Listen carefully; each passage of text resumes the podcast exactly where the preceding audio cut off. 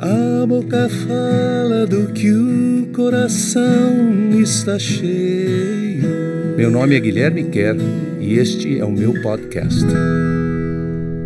Carta aos Judeus Messiânicos, capítulo 2, conhecida como Carta aos Hebreus. Nós fechamos na semana passada o capítulo 1, entendendo a superioridade de Jesus em diversas áreas a superioridade de Jesus como revelação de Deus, revelação única, singular, revelação mais perfeita, ele é a expressão exata de Deus, ele é a expressão do brilho e da glória de Deus, do coração de Deus, de todo o intento de Deus. Então, além de ser a maior revelação possível da parte de Deus, ele tem uma relação com Deus que é única, como filho. Além disso, ele tem uma autoridade que supera todas as coisas. Ele é o rei no reino de Deus. É, ele é aquele a quem foi dado autoridade de reinar com justiça contra toda a opressão que aparece neste mundo. E também aquele a quem foi dada autoridade sobre aqueles que são inimigos do reino. Então, Jesus tem toda essa autoridade, toda essa superioridade. Assim que ele acaba de dizer isso, ele entra no capítulo 2. Hoje nós vamos estudar o capítulo 2, versículos de 1 até 10. Eu vou ler para vocês e depois fazer alguns comentários breves para nosso proveito, tá bom? A revelação deve ser acolhida.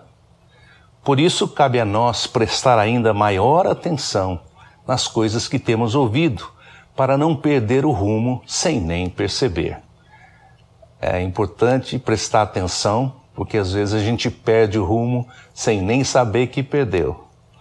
Porque a, se a palavra revelada através dos anjos era tão séria que cada obediência e infração trazia justa punição como resultado, imagine a consequência de se rejeitar a enorme salvação que temos recebido e que inicialmente foi proclamada pelo próprio Senhor e depois foi confirmada por todos que a receberam.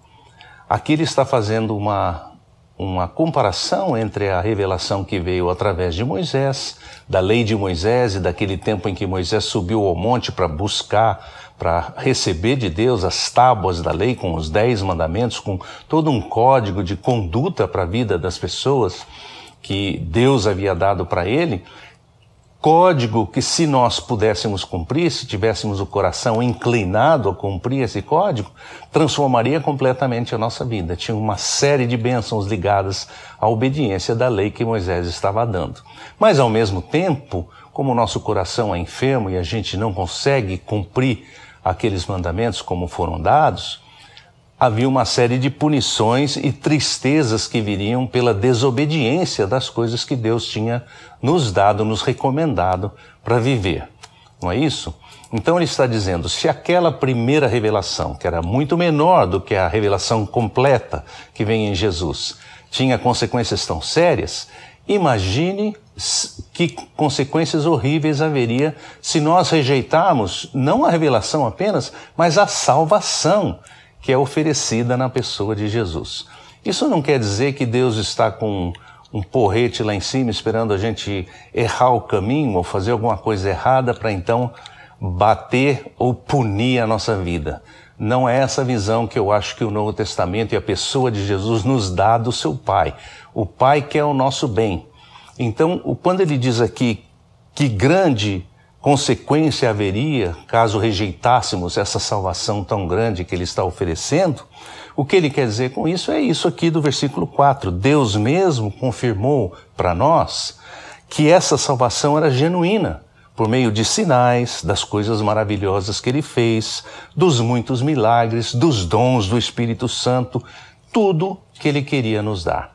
Então o que ele está dizendo é que a, a punição nós mesmos aqui nos impomos.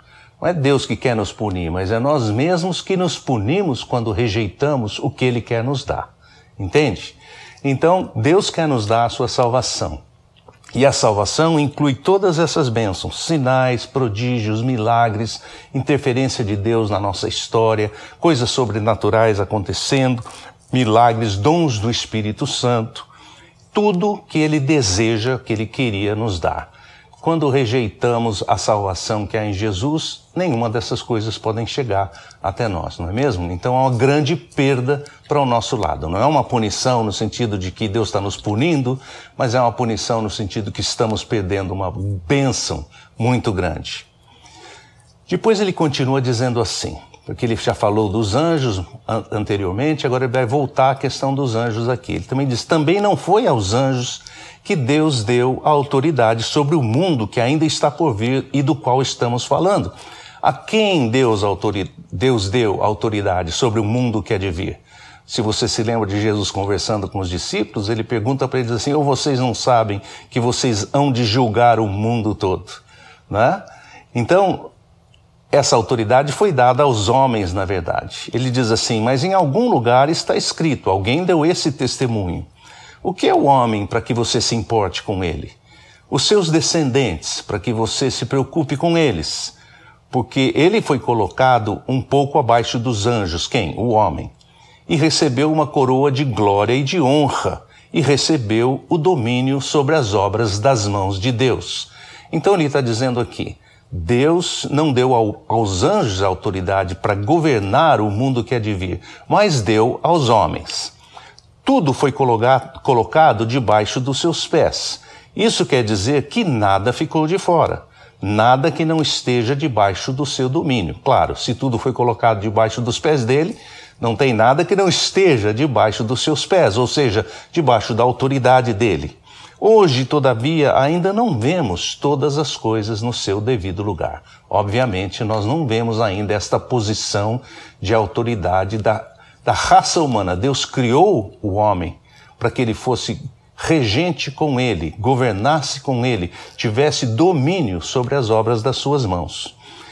Mas ele diz assim, como nós também podemos perceber só abrindo o jornal e lendo, Hoje, todavia, não vemos as coisas no seu devido lugar. As coisas não estão assim. O mundo está mais de ponta cabeça do que realmente no seu lugar.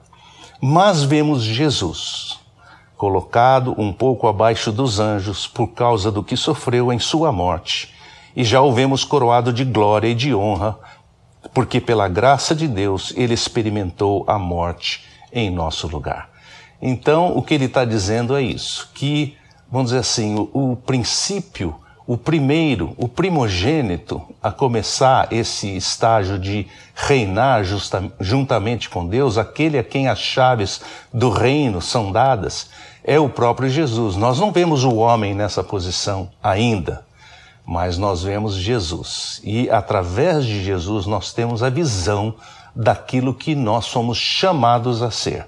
Então ele está dizendo assim: olhamos para Jesus que foi colocado um pouquinho abaixo dos anjos. Por quê? Porque ele sofreu a dor da morte, que nenhum anjo sofreu a morte, os anjos não morrem, mas Jesus sofreu a morte, mas depois, pela graça de Deus, foi coroado de glória e de honra e experimentou a morte no nosso lugar. Há uma troca aí. A morte era nossa, porque ele é o rei da vida.